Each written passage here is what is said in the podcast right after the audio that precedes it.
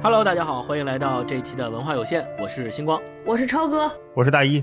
大家好啊！因为马上又要到秋分了，所以我们这一期呢，又是给大家做一个相对来说常规的节目，就是我们各自给大家推荐电影、电视剧、好的书和好的好听的歌。嗯，然后也正好是因为最近呢，各地。又有疫情零星的反复，在不同地方的听友们可能也各自受到了很多的影响，嗯，一些比较负面的情绪可能也会在大家的心里面滋生，所以我们也想通过这样的电影啊、电视剧啊，或者是好的书和歌的方式来推荐给大家，嗯，对，打发打发时间，对，没错。那我们今天就呃很快进入我们的正题啊。好，之前呢，如果大家听过我们去年的这个季节推荐的话，可能会发现我们的顺序一般都是先推荐一本书。然后再聊电影、电视剧，歌呢会插在中间。那这次呢，我们改一下，我们先上来推荐好听的歌给大家，嗯啊，然后让大家进入一个非常好的情绪状态里面。我们先请大老师来推荐一首好歌。好，哎，这是咱们第几年做这个？第二年还是第三年了？第二年，第二年，第二年，对，对，对，对，我们这是电台才做了没三年哈。我们这是第二年，对，去年推荐的是什么歌？我已经有点记不清了。大家可以翻出来看看。今年就都不推荐周杰伦了啊，因为没有版权，咱放了会被节目下架。我推荐的这个呢，因为要跟秋天相关，所以我选了一首叫做《美丽的稻穗》啊，这首歌。哦，这首歌呢，它是有一个故事背景的，这个是。胡德夫先生的一首歌是用卑南语唱的，《美丽的稻穗》，一首可以算是台湾的民族歌曲。背景是一九五八年有一个八二三炮战，就是如果熟悉历史的朋友知道，我们这边大陆这边叫金门炮战。这个危机其实一直从五八年持续到七九年，是将近二十年的时间。这也可能是迄今为止这个两岸啊一次比较大的，也是最后一次冲突。那这个美丽的稻穗就是写在八二三炮战这个五八年的局势底下的这么一首歌，它这个大概意思呢，就是说家乡的稻穗丰收了，凤梨很甜，林木茂盛，但是没有人来收割。因为什么没有人来收割呢？因为这些小伙子们，这家里的男人们都上前线了。对我非常想告诉前线的家人们稻米丰收的好消息，是这么一首歌。嗯，那我可以先介绍一下这首歌的词曲作者啊，都是叫陆森堡的一位老先生，他也是台湾非常了不起的音乐人。因为是卑南族，所以他的很多作品都是用卑南语来写的。这首《美丽的稻穗》就是其中之一。嗯，胡德夫先生很多朋友都已经非常熟悉了，这也是我们很喜欢的一位艺术家。那这首歌是在他零五年的一首一个专辑叫做《匆匆》里面的一首歌。当时这首歌被胡德夫唱起来，还有个小故事，就是他呀，因为流传的很久，在台湾是相当于一个类似于民谣一样的，就是可能有点像摇篮曲那样的作品，大家随口都会哼一哼、唱一唱啊。那会儿胡德夫这些年轻人啊，他们会在很多酒吧里面唱歌，但是酒吧他会大多数唱的都是美国的这种英文歌曲，因为当地是有这个不同文化嘛。然后有一个年轻朋友就问胡德夫说：“哎，那你们有没有说你是悲南族嘛？你们悲南族有没有自己的歌？你可以唱一唱啊？”胡德夫当时就说：“哎，倒是个思路哈。”他就顺着这个本能，就随口唱起了这首《美丽的稻穗》。他唱的时候，他甚至都不知道这首歌是谁写的，他以为就是一个老的歌谣呢。因为这首歌大家一会儿一听就知道，会真的非常的悠扬美好，而且不疾不徐的，它不像一个很新的现代歌曲。后来就是他回去再考古啊，再去研究，才发现哦，原来这首歌离他的年代并不远，就是五八年，十几年前、二十几年前啊写的这么一首歌。后来知道这些之后，胡德夫先生觉得非常震撼，一直到他零五年发专辑，终于把这首歌收录进去了。那这首歌大家听也会发现，它的配器非常简单，就是一架钢琴、一支麦，然后胡德夫先生一个人在唱。嗯，并不复杂，但是钢琴它随着旋律的渐进，一直会情绪啊，慢慢的汹涌澎湃起来了。大家在抒发对前线亲人们的思念。嗯，那因为歌词全程都是悲南语，我们不太懂的，我跟大家翻译一下这个汉语的歌词，大家一会儿听的时候可以感受一下。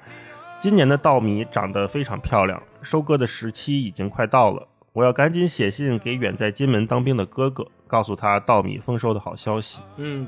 今年的凤梨长得又大又甜，丰收满载而归的日期到了，我要赶紧写给远在金门当兵的哥哥，告诉他凤梨丰收的好消息。啊，全程就是这类似这样的句子，没有太多的变化，但是听起来很动人，也很打动人心。嗯，那另外胡德夫他也说过，就在一次演唱会上，他说过这首歌是教他怎样面对自己同胞时候的一首歌。啊，他会想说我们岛内的是同胞，卑南族和台湾的原住民都是同胞，然后大陆两岸也都是同胞啊。那他在唱这首歌的时候，其实是心怀的一个很大的天下在唱他的，所以你能听出来这首歌力量感非常强。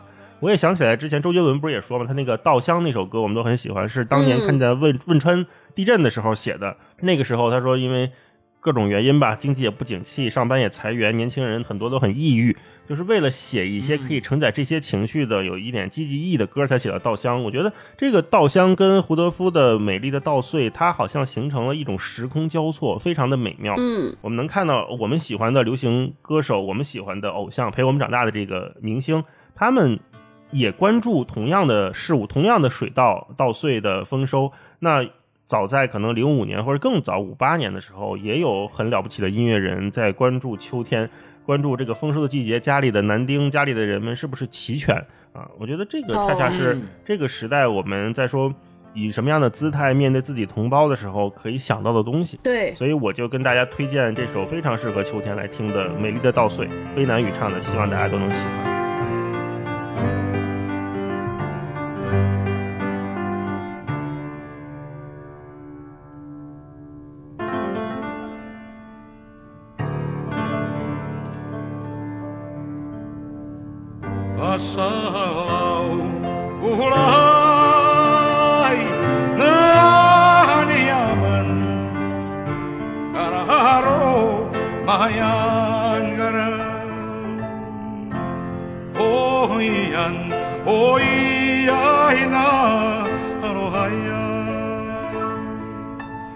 Adală pe mine,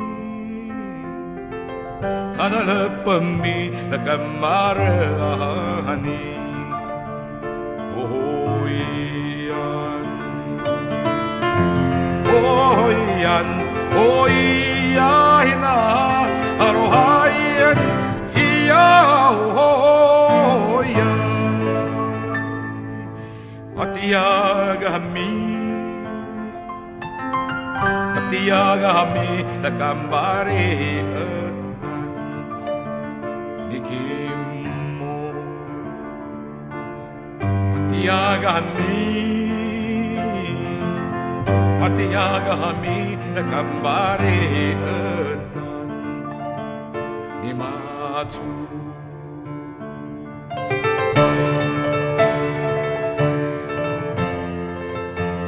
嗯大老师就是这几期推荐的节目里面，尤其是涉及到歌曲的推荐，他特别喜欢推荐这种特别民族化的。山歌，对山歌、对民谣，特别民族化的，是用我们可能不太熟悉或听不懂的一种特别美丽的语方言言来演唱的，对、嗯这样的一些歌曲，所以就让我意识到，真的是民族的才是世界的那句话，能够在这些歌曲里面得到特别好的体现。虽然可能我们听不懂他们到底在唱什么，但是一旦我们听到他们的那个音色，听到他们的声音曲调之后，我们也能被他们的情绪所感染。我觉得这个就是音乐的魅力，对，这个就是艺术艺术作品的魅力。好，大老师推荐完了《美丽的稻穗儿》，咱们超哥来推荐一首歌。我我今天推荐这个题材跟大老师这个题材不太一样，但是这个音乐类型很像，都是哦这个中国的加世界的。来来来，我特别喜欢一个乐队叫戏班儿。呃，没有儿化音，叫戏班。哦，这之前好像在群里给大老师也推荐过他，我那天才知道，原来这是一个上海的乐队，我还挺意外的。为啥意外呢？就他们这是个其实是个爵士乐哦，爵士乐好像跟上海大家觉得不是意外，但是他们的音乐都是爵士乐加上一些以京戏为主的地方戏的唱腔，做了一些很好的融合。混搭啊我听他们第一张专辑，他用了很多戏曲，包括他的唱腔，我就觉得哇，这应该是个北京乐队，或者是个北方乐队 啊。后来我那天一看，哇，原来是上海的哦，对，就还稍稍意外了一下，诧异了一下啊。我今天想给大家推荐的这首歌是戏班的，这张专辑叫《顽皮》，嗯就是玩是玩耍的玩，皮呢就是马皮啊、羊皮的、牛皮的皮。我那天还查一下，我说为什么用这？我以为就是说一个人很淘气、很顽皮。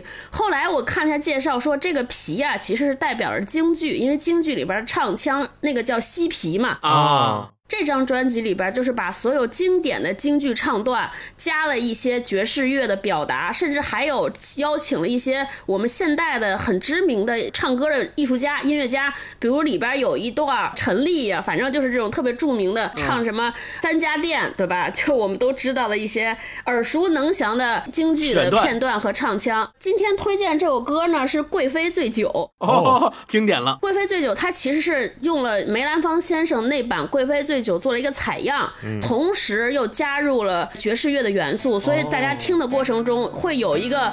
应该是从过去那种黑胶里边提取出来，还有那个带着胶片的滋啦滋啦声的那个唱段，有爆豆音的。然后里边还能听见吉他呀、低音提琴啊、爵士鼓的这些元素加起来，整个觉得曼妙。我为啥选这个《贵妃醉酒》？它其实《贵妃醉酒》大家知道是一个很长的一个折子戏，讲了一个很长的故事。它就用了一点点选段，就是杨贵妃刚上台的那个选段，那个选段就特别适合这两天，因为我们录节目的时候是八月十六嘛，它就特别适合就是八月十五啊、八月十六这种有月亮的月来听。哦，贵妃醉酒其实它讲了一个啥故事呢？就是杨贵妃有一天想邀请唐明皇来参加一个宴席，他们两人本来想去一个叫百花亭的地方约会一下，赏赏月呀、喝喝酒啊什么的。唐明皇也特高兴，说我会来，结果。他就在这儿等等等等，就会发现皇帝被公事耽搁了，最后就去了其他地方就处理公事去了，就留下杨贵妃一个人。然后杨贵妃一人在百花亭里边又喝酒，她其实有点生气，也有点孤单，也有点郁闷。喝醉之后做了一些表达，唱了一个抒发自己的心情。本来这段戏呢是有三折，就是有三段。第一段就是我在等，很开心，我心爱的人一会儿要来了，很开心。后边就是一听说他不来之后，他跟高力士有一段对话，到最后呢就说彻底不来了，他又。生气，把自己喝大了，做了一些比较放浪形骸的这些举动。他本来是分三段儿，这个里边他只用了第一段，就是在等待时候那个心情。我给大家可以念一下，因为那个京剧唱腔也不是很好懂，我给大家念一下这段词儿。我首先我就觉得词儿写的特别美啊，这个精细国粹，不愧是国粹。他说：“海岛冰轮初转腾，见玉兔。”玉兔又早东升，那冰轮离海岛，冰轮应该就是月亮。冰轮离海岛，乾坤分外明，皓月当空，便恰似嫦娥离月宫。玉石桥斜依把栏杆靠，那鸳鸯来戏水，金丝鲤鱼在水面上。嗯，我为啥特别喜欢这首歌呢？首先，我好像就是从这些歌里，我隐约的感受到了这个京剧的魅力。我以前就完全听不了，我说这啥呀，就特慢，一分钟恨不得唱一句词儿，咿 咿呀呀，就感觉不到。他说的那个字句就听不懂，因为你听不清楚嘛。然后他又有很多像刚才这种，他其实古诗词改编的，这个意思也没有那么直白。对。但是这次听的过程中加入这些爵士，大家都知道是一个比较 chill、比较放松、比较自由的就是这么一种类型的音乐。然后爵士加京戏搭在一块儿，哎呀，我就一下子好像就有画面感了，一下子让我感觉到了，哎，好像就是有一个娇嗔的女子在等一个心爱的男人回家，但是这个男人又老不回来，忙事业呢，就好像跟现代的这种情境和场景有勾连。哎，大家可以去听一下，尤其最近可能恋爱不是很顺遂的朋友可以听一下，包括梅兰芳先生那个唱段，就我们都知道京剧它其实是需要配合视觉表演，再加唱腔一起来看的，它是个整体大型综艺的项目。就有的时候光听戏吧，咱没看过，光听有的时候还其实听不出来那个味儿。哎，但在这首歌里边儿。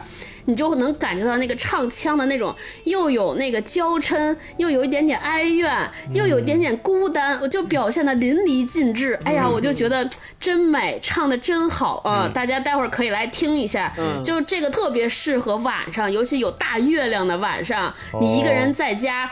对着外边那那轮明月，然后如果你这个时候要有一个想的人，你再听，你就觉得哇，太棒了啊！就可以把这首歌发给他，说我们一起听一听。对，说到这个听京戏这个事儿，我跟超哥特别有共鸣。以前也是三十岁之前我根本听不明白，然后突然到三十岁之后，有一天就觉得这个东西太有味道了，怎么这么好听？哦特别婉转，情绪饱满，然后在这里面所有的共鸣都在这个唱腔里面得到了抒发，就一下子就对这个东西有了不知道从哪里来的切肤的体会和感受。这个可能我觉得就是咱们中国人骨子里边的那种对艺术的共同的欣赏的能力吧。但是三十岁以后才显示出来，所以超哥刚刚说这段，我就想起来说，嗯，这个确实是跟我的感觉是非常相同的。嗯，而且确实是我私心夸一下戏班这些人，我觉得他们乐队成员应该是我猜啊，有特别高的音乐素养的，所以他们的融合就做的特别丝滑，特别好，大家一定要感受一下，也可以听听戏班的其他专辑。听你们说，我就想起来那个李若虚那首诗啊，“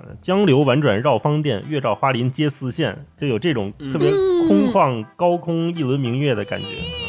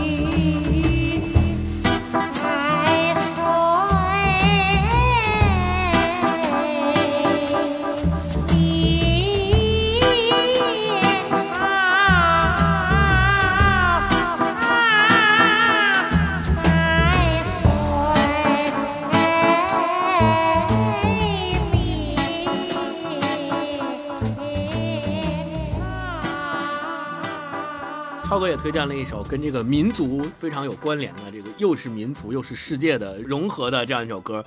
那接下来我推荐一个歌呢，是跟我前两个星期去北戴河安那亚参加那个音乐节有关。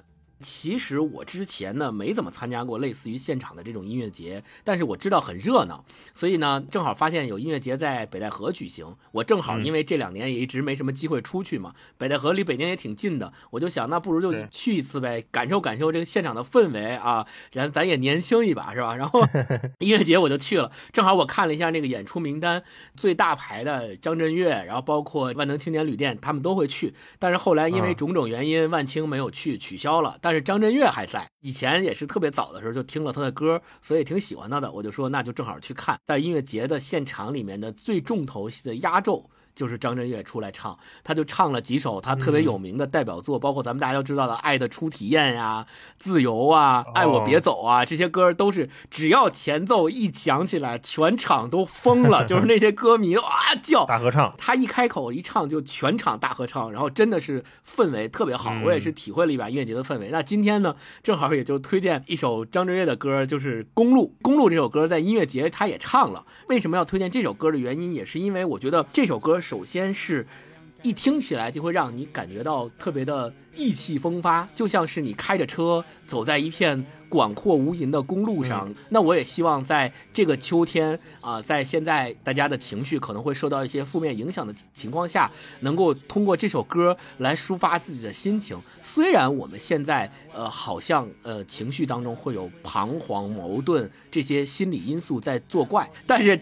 听到这首歌，它的节奏啊充满了速度感，并且它本身是也是一首摇滚歌曲，这种反差就会将你把这种负面的情绪带出来，给你一种希望感，并且让你抛却一切烦恼，跟所有的悲伤做了断，然后我们一起下决心，一起逃离它。跟所有的悲伤说拜拜。对，然后一起往前冲，一起往前走。我觉得这个感觉是我们现在急需的，所以我也是在这儿推荐张震岳的《公路》。特别还要说一点的是，张震岳之之前。不是和李宗盛啊、周华健啊这几个人罗大佑罗大佑一起办了一个纵贯线纵贯线嘛，大家也特别有名。本来这首《公路》是他给纵贯线写的歌，但是呢，在纵贯线第一次唱之前，他就把这首歌先拿来作为他巡回演唱会上的一首歌先唱了，是有这么的一个小故事。然后你看这个歌里边的歌词也特别好，什么有些放不下，有些不能忘。我知道你会感伤，但我没有办法，总是要学着遗忘，学着疗伤，总要跌跌撞撞才找到答案。然后这个节奏啊和这个摇滚的感觉，我觉得是能给我们一些力量的。啊，然后也是希望大家能够通过张震岳的这首《公路》获得更多的力量，继续能够往前冲、往前走。嗯，说到张震岳，我最近也在看那个哥哥跟霹雳一起在家嗯看，我发现张震岳真的变了，就是成长了。他以前就是以我们前就是坏小子嘛年轻的时，候对张震岳那个热对印象就是老跟热狗一起玩儿，就不是好青年。后来他不是演逃那个跟林志颖一起演《旋风小子》，对里边演那个校董的儿子，也是也是一个特别不争气的富二代，对反派人物啊、我就说，哎，这个人怎么这么这么痞啊？但是这一次再看《披荆斩棘的哥哥》，你看他采访的时候，你明显感觉到，当他有了孩子之后，这个人产生的变化。对他说那个啊，他妈妈是当时他跑马拉松在台湾环岛还是什么的，他妈妈再来过来给他加油，跑过家门口的给加油，他妈妈就跟他说，上坡要努力，下坡要开心。嗯他就一直记得这句话，就就人生也是这样的嘛。如果你在走上坡路的时候，你努努力，下坡也没关系啊，嗯下坡要开心就好了。特别好所以。我现在真的很喜欢他。然后音乐节上面有一个小细节，就是他唱了这几首歌连着唱嘛，唱的中间会大概歇个两三分钟，他跟大家聊一聊。但是他本身其实话也不是那么多的人，有我记得有两首歌的间隙，他说嗯，前一段时间参加了一个很火的节目，然后大家 全场就笑，然后大家鼓掌，他就说嗯。在这个节目里面，呃，也没什么可跟大家说的，呃，大家可以都可以去看看。然后说，但是我觉得整个节目里面，我才是最 real 的那个。啊 大家就又狂笑，然后全场鼓掌，挺逗的。嗯，我之前有段时间特别爱看张震岳的自媒体，他好像还发小红书。哦，露营什么的，对他就是一个露营爱好者、露营达人，经常就拍自己。也是这个自媒体让我对他的认知有了颠覆性的 了解。啊，哎，我突然发现这是个以前我们想到唱摇滚都感觉是那样式儿的，对吧？我也不说了，就感觉特别燥。特地下。然后那个张震岳每次出来都是在一个搭一个小帐篷，自己煎点牛排，啊喝点小酒，然后听那种特别雅痞的音乐，嗯，还有经常玩滑板什么的。我就突然觉得这个人哇，好内秀，就还是个台湾的男孩子，就有这种感觉。对对是。总是要学着遗忘，学着疗伤，总要跌跌撞撞，才找到答案。你说我总是荒唐，我承认我是荒唐。你以为我喜欢这样吗？过去美丽时光，顺着海浪流向未知远方，跟过去做个了断，让我的心去流浪。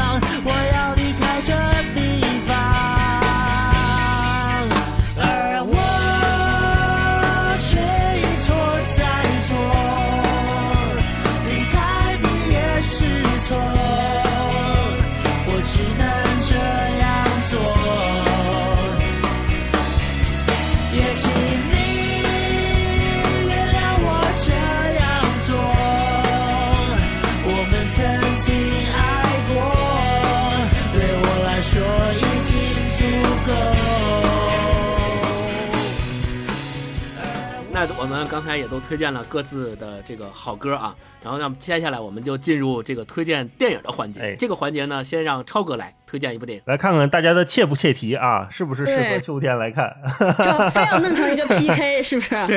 我跟你说，这一趴星光让我说，我就把星光想分享的抢了。我这趴要推荐电影是我昨昨天刚看的。我们录这期节目是八月十六嘛，我跟星光八月十五下午去受邀看了。最近应该正在热映的一个电影啊，我们听节目的时候估计它已经在热映了，就是《妈妈》。嗯啊，我跟星光哭的跟鬼一样。刚我录之前我还跟大老师说呢，去的时候是大一老师有事儿，然后是星光和他女朋友，然后我带着我的邻居去的。去之前，星光老师他女朋友特别体贴，说：“哎，要不然我买包纸巾吧？据说这个电影特别特别感动。”我说：“那我也没带，给我来一包吧。” 就是看到一半的时候，我就有点紧张。我说这个纸巾一包可能不够，因为刚看到三分之一已经用了半包对了。是啊是，嗯，特别感动。我昨天看完这个电影有一个感受，特别大的感受，我回来跟勾总分享。我说有些电影呢，就是它的立意、题材加上这个人设，就这个故事人物的设定一出来就赢了。嗯，它的细节、技巧、技法讲成什么样。就已经不重要了啊！只要他这个东西定死了之后，你就知道它是一个差不了的片子啊。哦对，妈妈讲的是个啥故事？因为可能有人去看，我就不剧透了，就大概讲一下设定。呃，它的主角是一个一对母女，母亲呢是八十五岁，然后人女儿一辈子也没结婚，就反正她一一直和她母亲相依为命。而且两个人都是高级知识分子，他们俩都是大学老师，妈妈是文科老师，出生于三十年代的这么一个大家闺秀。呃女儿呢，也是一直受到很良好的教育。开场的时候，她和她母亲一直的生活就是两个人一直在读书。爸爸也是知识分子，是一个考古学家。对然后他们在一直在整理爸爸的呃考古日记、考古手记。结果呢，有一天这个女儿突然被诊断出来得了阿尔兹海默症，所以就变成了说一个八十五岁的母亲要照顾一个得了阿尔兹海默症的女儿，就这么一个故事。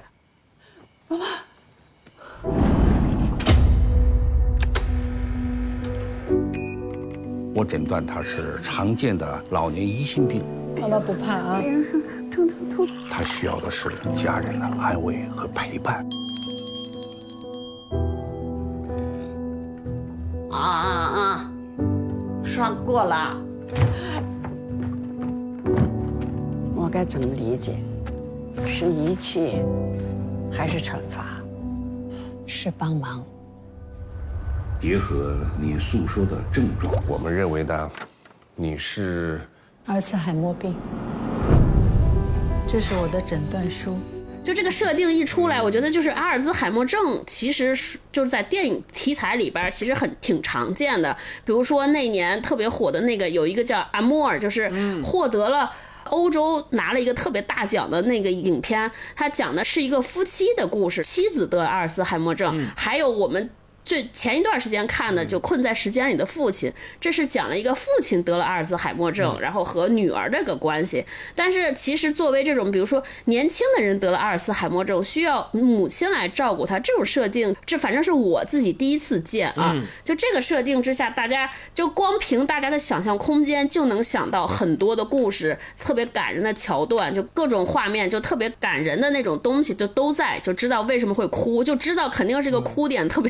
特别频密的这么一个影片，那这个电影对我感动的是什么？我觉得它没有那么一味的讲哀伤，因为我们映后也和导演有一些交流，导演就说我其实是想探讨一件事情，就是我们以什么样的姿态老去。他提了个概念叫积极老去。对，就故事里边刚刚开篇，当女儿当刚得知自己得了阿尔茨海默症之后，她就跟她妈妈做交代，她说我我没准备好，我不知道怎么办，我对未来也有很多惶恐。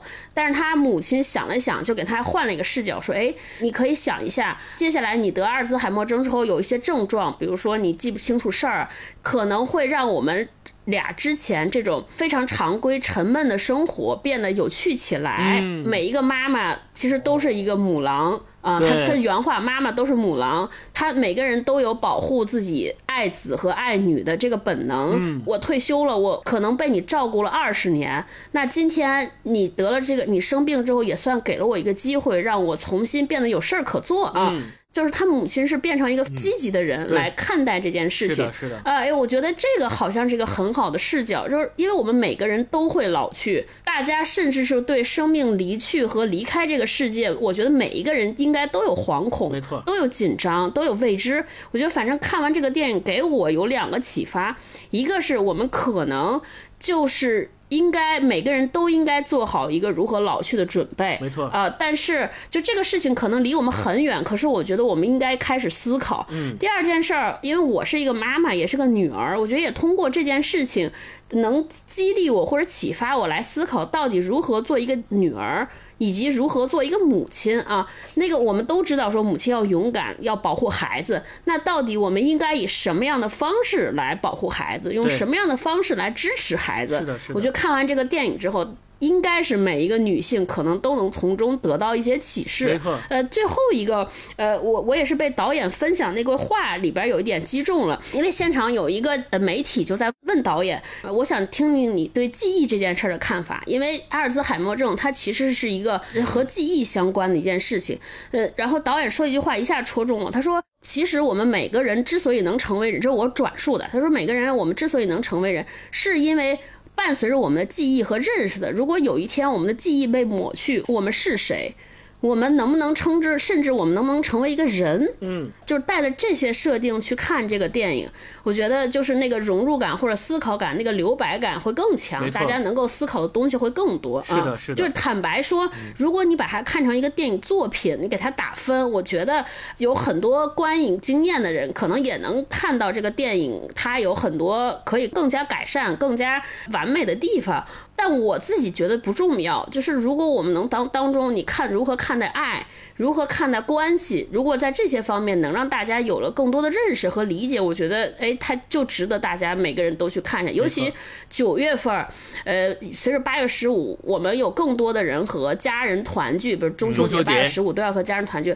再加之最近最近几年疫情，我们可能有更多的机会要跟在家里边儿跟爱人呐、跟家人在一起独处。反正我从这个电影里边就看到了，就是爱。和家人，包括你成长的原生家庭，对人的重要性和人能给予我们每个人的支持和那个力量，嗯，特别重要的。这是一个特别关于爱的电影，而且是中国家庭特有那种表达爱的方式的那种电影啊、大家可以去看一下。啊，这块儿也要简单说一句，就是感谢腾讯新闻的邀请啊，然后我们跟超哥一起来现场。其实昨天是首映，那导演也去了。刚才超哥其实也介绍了这个电影，我就想说两点。第一点是全程真的是有很多很多的点是那种催泪的点，而且是爆哭。就是让我第一次哭出来的那个点在什么呢？在于女儿跟他妈妈坦白说，我得了阿尔兹海默症，然后给他妈妈看那个医院的报告的时候，他妈妈那个脸上的惊恐的表情，然后非常惊讶，然后紧接着他妈妈的反应就是说了一句说：“真对不起，是我没有注意到这个问题，我太粗心对我，太粗心了，对不起。”然后说：“我真希望得这个病的人是我。”对，就在那块儿的时候，我就特别感动，就是我知道可怜天下父母心啊，就是所有的妈妈应该都是会是这样的反应。而且我在整个这个片子里面，就饰演妈妈的那个艺术家，她满头的银发，然后那个脸上的这些皱纹啊，还有手上的这些皱纹啊，她本身自然的那个装扮，就自然的那个形象，就特别像我的姥姥、我的奶奶，就是我们每一个人都曾经在生活中。就是自己的亲人，特特别特别像，所以那个时候我就也是在看这个电影的过程当中，屡次不断的会回想起我的奶奶、我的姥姥他们的这些人的形象。整个电影结束了之后，我就在那个豆瓣上给他打分，然后五分，然后我就写了一段特别简短的话评价，我就说我看了这个电影之后，我终于理解到，就是我奶奶去世的时候，我爸一个人在屋里边，然后哭。他说：“妈走了，妈妈没了，家就没了。”我就意识到这个话的这个非常重要的意义在哪儿。就所以，我推荐大家都去这个院线啊，有机会去看一看这个《妈妈》这个电影啊，就特别好。嗯，他会不会很惨啊？我就有点担心，害怕看这种。我觉得导演做了一个非常好的平衡的处理，因为导演导演本人之前他是拍纪录片出身出身的，哦他拍的纪录片也是一直在关注老年人的群体。他里边讲说我的整个故事来源其实是我是虚构的，也不是把一个真实的故事放大，他是加了很多真实的观察，又加了很多戏剧化的处理，所以他也是避开了一些特别残忍的片段，他尽量把这个过程做的没有那么残男人，但是。我们都知道，就是照顾一个阿尔兹海默症病人，其实是一件非常非常辛苦，甚至是痛苦的事情。但他尽量把这个痛苦做了一些抽象的表达，我们都能感受到，但又没有那么过啊。我就觉得还很克制，这也是我特别喜欢这个电影的地方，就不是一味的那种催泪，一味的惨啊，就这种。对对，是的，是的，他没有故意去宣扬什么苦啊，什么宣扬这些苦难的东西，然后来展现给你，而是就是把它很艺术化的、抽象化的去融入在他的日常生活当中。对我觉得这个是做的非常好的一点。嗯，就是爱的力量和家庭的力量，包括他们一直在回忆那个。早早的逝去的父亲，哎呀，我就那个时候，他们有很多对于儿时家庭场景的回忆，我也是经常反映到，就我们现在可能，尤其像咱们到了三十多岁，可能对于家，尤其对于原生家庭的关系，其实和咱们有点疏远，哎。但这个电影就不断的提醒我，反正我那天看，我昨天看完第一件事就给我妈打了个电话，就虽然中秋节寒暄我特别不会啊，啊但是我那时刻，哎呀，我就有点想我妈，就给她打了个电话，问问她过得怎么样啊，是这种，哎呀，我觉得就特别有意义，嗯。嗯嗯，是的，是的那挺，好的。我真希望这个病是我得，我的脑子不用装那么多东西。我还会好起来吗？我觉得离你越来越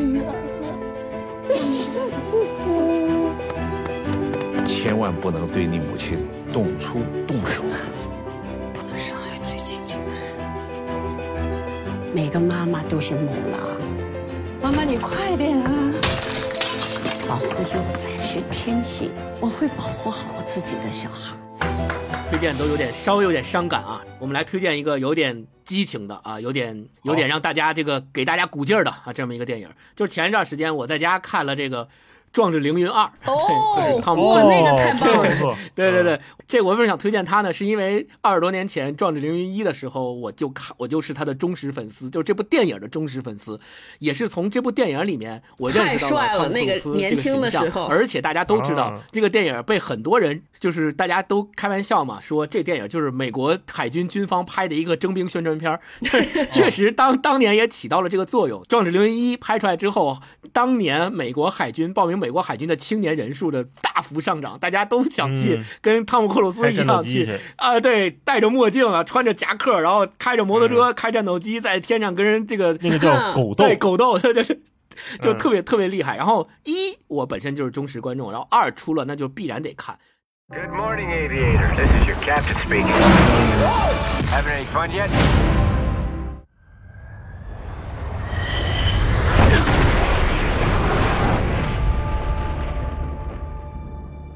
What do we have here? Yeah, here I thought we were special. Fellas, this here's Bagman. Hangman. Whatever. What the hell kind of mission is this?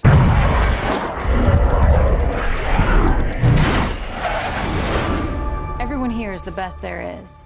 Who the hell are they gonna get to teach us?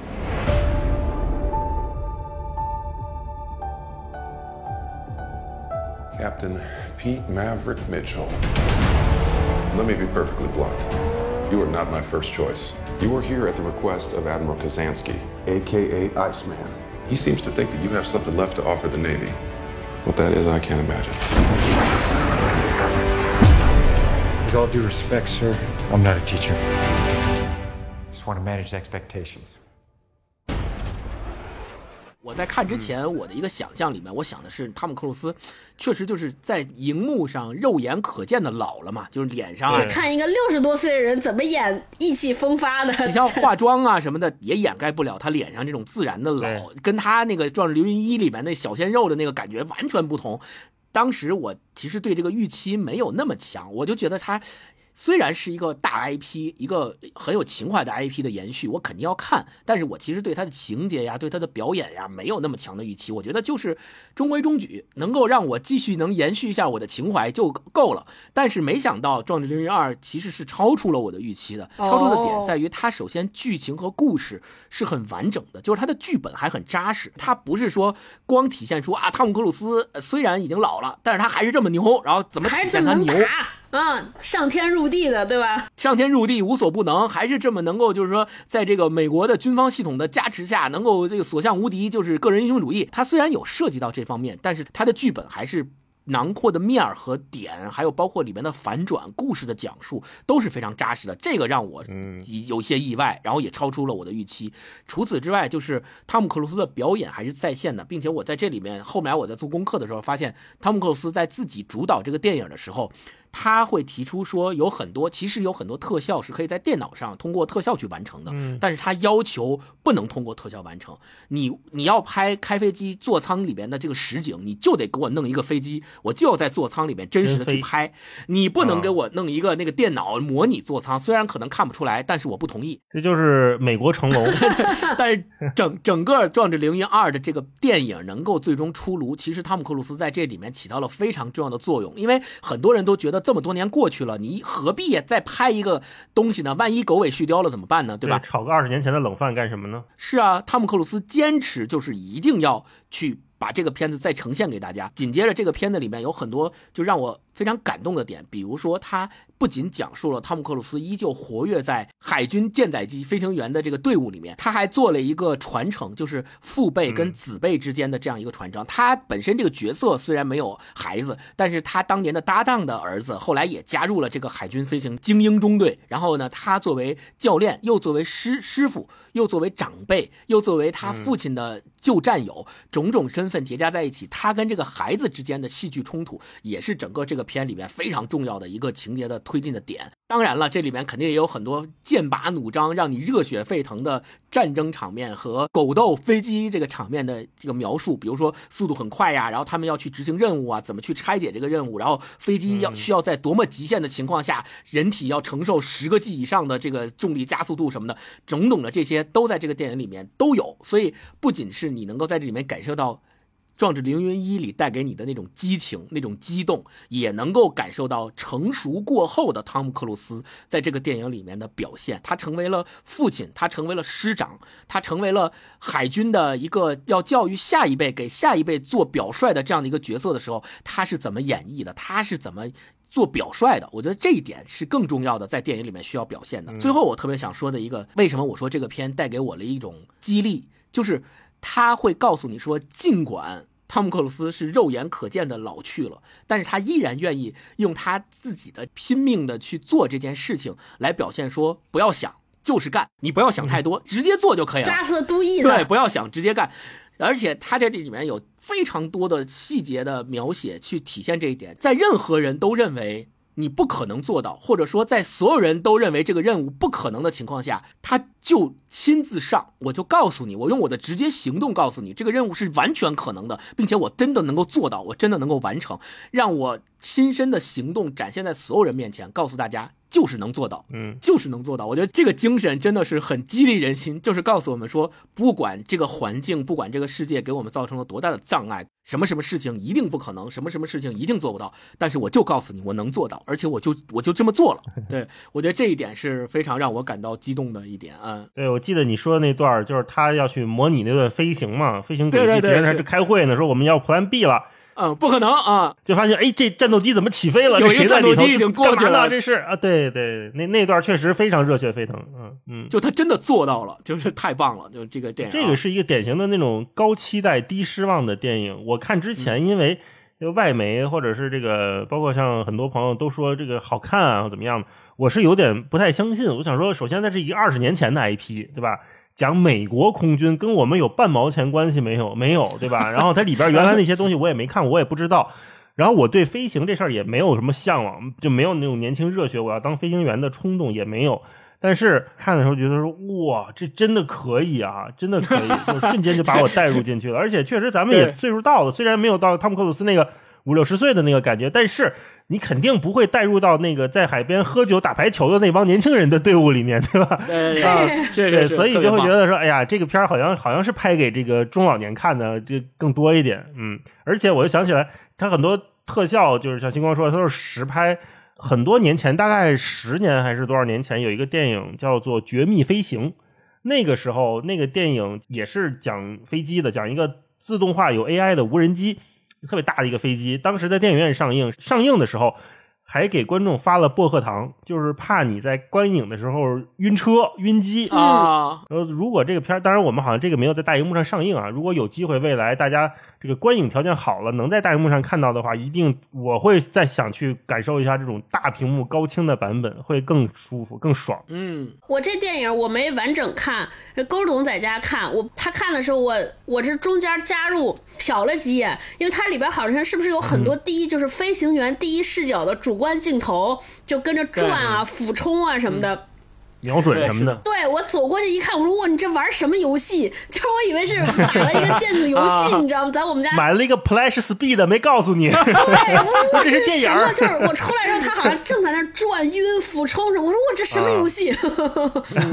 对，特别逗。嗯，这个片儿里面还有两点特别值得说，就是他在这里面一直强调的一句话叫做“飞机不重要，人才最重要”。嗯，而且最后的那个情节就是他们两个人潜入到敌人的那个机库里面，偷走了一架。F 十四，要知道 F 十四是当年《壮志凌云一》里面他们的主力战机，所以这个也是对《壮志凌云一》的一个致敬，就是一个 callback。然后在这里面我们会发现，即便是 F 十四已经被认为是淘汰了的上一代战机，依然在汤姆克鲁斯的操控之下战胜了新一代战机，而且击毁了那两架战机，就真的是太厉害，人机合一，他就是那个 F 十四。这武器系统完全落后，就是别人都是电子瞄准，然后他们还得他妈对着瞄准，人工瞄准呢啊，就两种完全不在一个同一个时代的这种武器装备的情况下，依然依靠非常非常牛的这个驾驶技术战胜了新一代战机。另外还有一点就是，电影在美国上映之后，他们有过统计，就是看这个《壮志凌云二》这个电影的观众年龄。一半以上的观众都超过了三十五岁，就是一半以上都是咱们这个年龄的，都是《壮志凌云一》的那个忠实粉丝，然后重新又走进电影院去看《壮志凌云二》，而且特别要提到的就是《壮志凌云一》其实就是陪伴这些观众长大的那一代。嗯，《壮志凌云二》里面有一个军方的顾问，然后军方这个顾问也是看着《壮志凌云一》长大的，后来也进入到了军方去做这个跟海军飞行员有关的这个工作，所以我们知道这个电影啊，这个 IP 啊，就是影响了整整一代人。不得不说，就是汤姆·克鲁斯太帅了，甭管多老还是太帅了。嗯对，这个就是我推荐这个《壮志凌云二》，然后也希望大家有机会可以在家啊去看一看这个片儿，感受一下那个飞行给你这个肾上腺加速的这种激动的感觉，并且能够冲破一切、不顾一切的去达成目标的这种意念。说完这个，我打算重看一遍，我也再年轻一次。这玩把游戏，你们家那个投影太大了，你准备个薄荷糖。是，哎，怪不得呢。高总看了看我说：“你这你觉得这电影咋样？”他说：“嗯。”听你们俩这么说，我估计他可能是看的过程中晕了，有有反应了。Good morning, aviators. This is your captain speaking. And we're off. Here we go. In three, two, one. 好，那接下来大一来给我们推荐大一来一个，好，我推荐这个一一听名字就非常的秋天，叫做《我的九月》，这是一啊个国产老电影，它是尹力导演，然后张萌和张国立主演的一部电影。这个张萌是个小朋友啊，不是我们说那个又是张国立女明星啊。对对对，啊，他是九零年上映的一部电影。张萌演的这个小孩叫做安建军啊，他是一个四年级的北京小孩。这个讲一个北京的故事。张国立呢，就是演他们新来的班主任，一个年轻老师。九零年的九月，对于我们所有北京的孩子，或者是我们这一代中年人哈，都有一个印象，就是九月二十三号是北京亚运会亚运会对熊猫盼盼，哎，开幕式，他就讲的是这一个九月份呢，从八月三十号开始，他那个电影后边底下有一个倒计时，一九九零年八月三十一日开始每天倒计时，就就是讲这个主角安建军这小孩儿。我们每个人小时候班里都有那种小孩儿，就是比较憨厚老实，特别瘦，瘦的跟猴似的。然后经常还被同学开玩笑叫他安大傻子，不就这么一个小孩儿，讲他的故事。然后那会儿整个九月份北京的氛围是什么样的？电影完全给拍出来了，因为它就是九零年上映的，九零年拍的，全民一心迎亚运，然后满大街放的都是韦唯的那个《亚洲雄风》，嗯我们亚洲，风对对，就那个是，高昂的头，没错没错，就这首歌啊。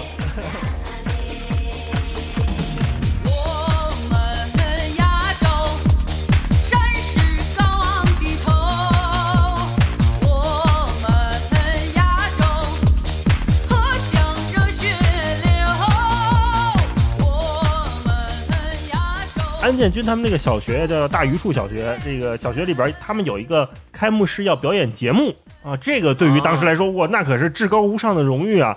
政治任务这是。对武术表演之类的一个团体操啊，那团体操肯定刚开始都是大范围的选人嘛，这全班这恨不得都上是吧？然后慢慢就开始刷人了，往下刷人了。你肯定不能说你选四十个就四十个可丁可卯的嘛，肯定是比如选个五十个，选四十个上场，把谁刷下来了呢？安建军就是其中之一，就是因为他不太协调啊，他总比人慢半拍，后来就被刷下来了。但是这个事儿对当时的小朋友来说有多重要呢？就是这小孩啊被刷下来之后，老师得亲自去家里面跟家长赔礼道歉，说实在是那个非常遗憾，说您家孩子呀没有被选上参与这个表演。那家长也非常的气不过啊，说我们这都训练了这小半年了，这从开年开年开初就开始练，不让我上啊还在电视上看呢，是吧？啊，是都晒黑了啊，说怎么样怎么样？那老师说说这个孩子还是很不错的，但是名额有限，等等等，做一番大思想工作，基本上就是这个是故事的背景。然后顺着这条故事背景就开始往下讲了，说这个安建军啊，他有一次上街跟小朋友一起买彩票，那会儿特别流行刮奖。我一看也特别的熟悉，他那个、嗯那个时候的彩票不是我们现在说你选选号机打滋滋滋滋出来一个，不是，它是对一个纸盒，一盒子里边都不是刮开，它是揭开，你记不记得？啊就是那个是一个啊压的那种印花半圆形的，揭开之后里边是几等奖几等奖啊，是那种。对，我还记得小时候，我们小时候，尤其是庙会上或者那种逢年过节的街边，总会有那种卖彩票的，卖彩票的边上还得停一个夏利或者富康，你得停小汽车，得告诉大家 说最后这个大奖是小汽车，欢迎大家来买。啊，是是那会儿他们就有这个迎亚运的彩票，安建军是买了三张还是两张？啊好巧不巧，就中了一个五十块钱。呵，那会儿五十块钱对于小朋友来说那是非常多的，是那那必须的，你吃个早饭就拿一块钱出钱，所以那会儿中五十块钱可是不少钱。然后边上呢，他就有俩小伙伴儿，就也是我们那种就男生可能都有的小团体，就有一个是两道杠，就人模狗样的一个班干部，然后另外还有一小胖子，每天跟着他们一块玩。小胖子的梦想就是行侠仗义，最后背一把长剑云游江湖，就这么一口，他们仨老一块玩。嗯，中二少年，然后这个两道杠呢就开始撺掇这个安建军说：“哎，你把这钱捐了得了，嗯捐给亚运会做贡献。然后安建军在那还懵呢，然后边上很多大人围着嘛，说：“哎呦嘿，这中五十块钱，这不少呢！”就好多大人都看着他，给他看懵了，迷迷糊糊的说：“那得我这五十块钱我就捐了吧。”就拍到这走了。捐完之后，好巧不巧，让一个记者给看见了。哦，那个记者跟了出来，说：“哎，小朋友，你怎么想的呀？你怎么想的？啊捐这五十块钱？”这记者是哪儿的记者呢？北京晚报。然后呢，这个北京晚报对于当时的北京人来说，那就是仅次于人民日报啊，对，嗯最权威的地方媒体了。记者就过来问说：“你怎么想的？”就是安建军就不善言辞，平时他说话也磕巴，就不愿意说。这时候这两道杠在边上就发挥作用了，说啊，说他叫安建军，我们觉得把钱捐了特别有意义，一定要为祖国办亚运会、为首都做贡献，就说对特别冠冕堂皇的一套，叭叭哎说一大，堆小。朋友，买奖券啊！别急别急，给我一张。你们想买多少张啊？阿姨，我买两张。哎，好的，自己挑。我来一张，我来一张，买一张。感谢您支持亚运会，算中吗？这傻小子，啊，那傻子，你别犯傻了，快点，是那张，那张。看你运气怎么样？哇，中了中了，这张中五十，中五十。你们抬我价气哎，我能不在多少？孩子有孩子手。这光这光，哎，多少钱？多少钱啊？啊，那啥子，你够有福气的。来，给你钱。谢谢阿姨。听您半月工资了。建军，你还不把这钱捐给亚运会？我我得问我爸，你爸努力学演唱会，没瞎花，还能不让？建军，咱这点酒都没有。建军，别让他们给咱搅瘪了。爷们儿，来个痛快的。同学嘛，这不。请让一下。捐，捐就捐。哎，小朋友别走，哎，捐钱钱到集体处。您是哪个学校的？南部小学四一班的。叫什么名字？我叫于思文。我们不你叫什么名字？刘庆文。还有捐好几万呢。哎，小同学，小同学，捐钱是好事，你干嘛跑啊？你叫什么名字？干嘛把钱捐了？我我觉得，反正。来，咱们过来聊聊好吗？阿姨，全国人民都在为亚运会做贡献，连海侨胞都捐了那么多钱，我们小学生也想出点力。我们不能挣钱，中了奖当然有捐给亚运会了。这钱自己留着玩游戏机、买书、买冰棍不好吗？不好，捐了更有意义。哦，哎，阿姨，您是哪个报社的记者？哎呦，你怎么看出来的？写字又快又清楚，提问题都在点上。拿录音机的就是广播电台的，扛摄像机的就是电视台的呗。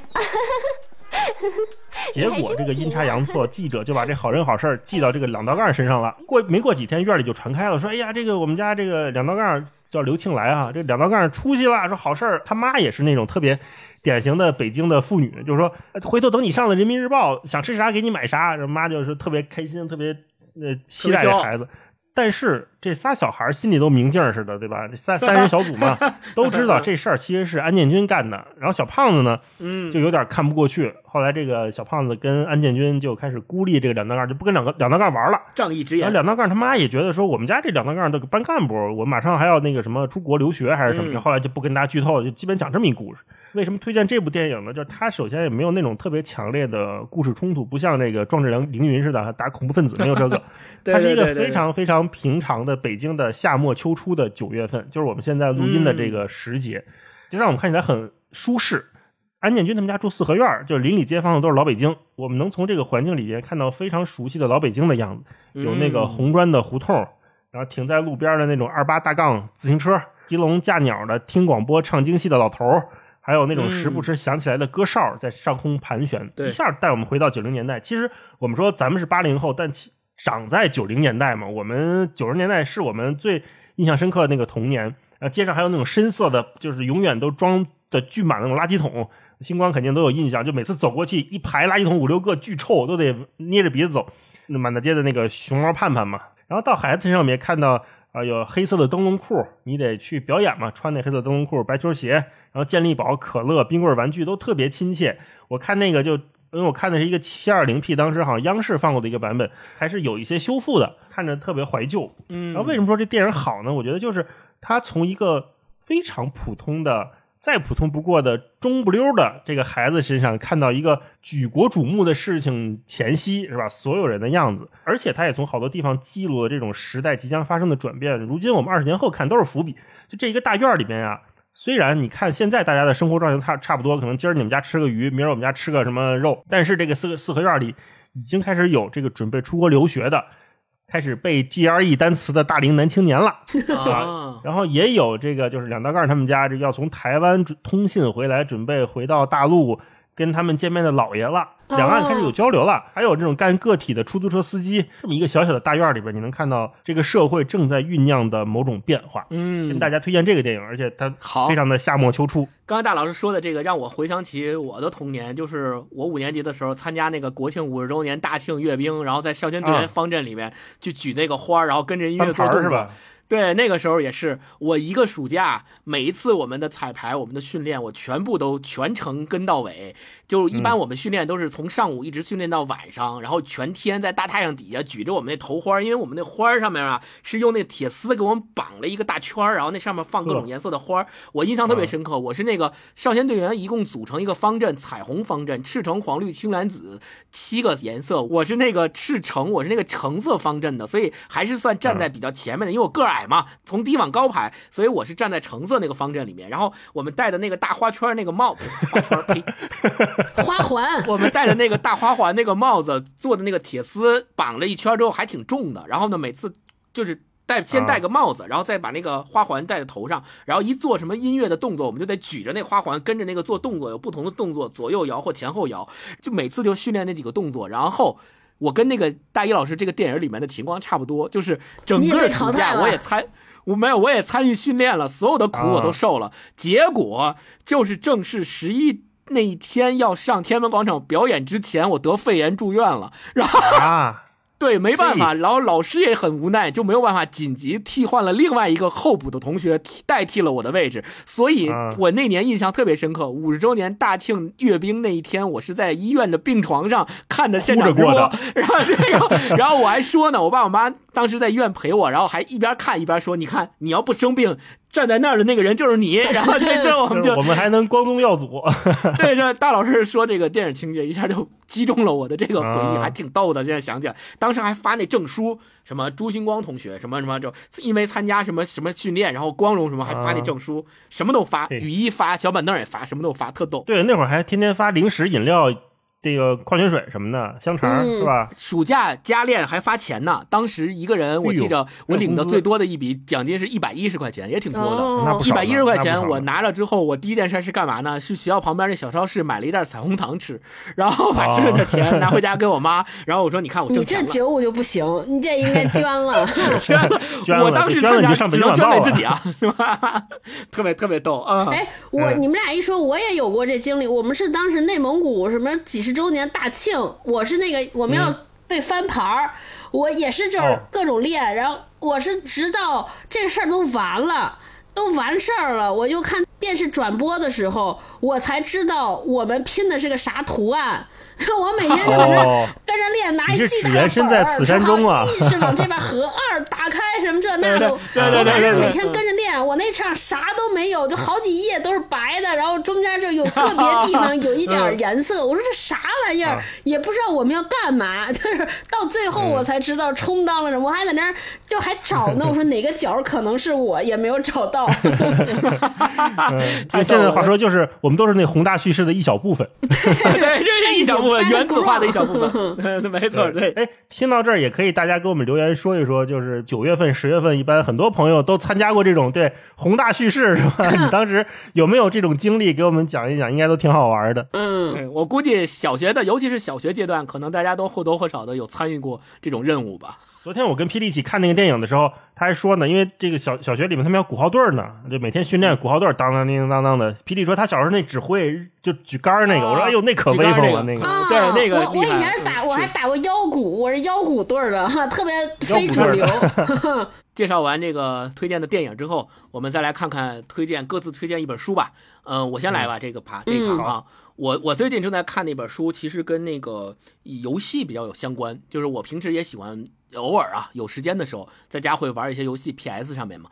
如果大家也玩游戏的话，应该有一个特别有名的游戏制作人叫小岛秀夫，大家他在业界业界都叫他监督，就 是 director 的那个直译嘛，导演叫监督。嗯，对，他也特别愿意自己管自己叫监督，因为他认为游戏跟电影一样，电影里面有导演，大家现在也都非常清楚是干什么的。但是你说游戏，好像游戏里面就只是做游戏的、写程序的，对吧？设计。画画的就最多是这些角色，好像游戏没有一个类似于电影导演的这么一个角色。但是小岛秀夫是一直把自己当做是游戏的导演来从事这项工作的。他设计的那些游戏里面，他也一直把自己的角色置于这样的一个导演的地位上，所以他创造出了非常非常多的大家现在比如说最有名的就是合金装备系列，嗯，死亡搁浅，这死亡搁浅是后来他那个从科乐美出来之后自己创的公司之后新开发的第一款游戏嘛，也是特别厉害，太好玩了。就是就是我真的是喜欢他的那个设定和他在游戏里边的那些设计，真的是每一个点都长在我的点上。一会儿我可以跟大家再详细的说一下，比如说有哪些点。我想推荐这本书跟小岛秀夫有关，就是他写的一本叫《创作的基因：我所爱着的迷音们》，就是他那个迷音那个是英文翻译嘛，是 M E M E，你可以叫叫 Mimo，就这个词的意思。呃，是在本来最开始的时候是出现在就是呃理查德道金斯《自私的基因》那本书里面，是由他先提出的。这个单词的意思是像语言在语言、观念、信仰、行为方式的这个传递过程当中，和基因在生物传递过程当中起到一样作用的那些东西，叫做迷因。就你可以理解为说，生物生物在进化的过程当中，我们是靠基因复制来做的这个传递嘛？那你说语言、文化、传统这些。这些虚比较虚化的东西，那怎么是一代一代传？对，一代一代传递呢？文化基因就是这个所谓“迷因”这个单词。那在这个书里面，小岛秀夫就非常详细的介绍了他在他创作游戏的这些过程当中，他所汲取的营养都是从哪儿来的？比如说。他从小到大看过的一些书、一些电影、一些文艺作品，他从这些书、电影、文艺作品里面汲取到了哪些营养因素？然后呢，他把这些营养因素用在了他后面的哪些游戏的设计里面？从这本书里面，你就能够得知他的灵感是从哪儿来的。对他的灵感是从哪儿来？还有就是，对于一个创作者，或者说一个有过有创造过非常。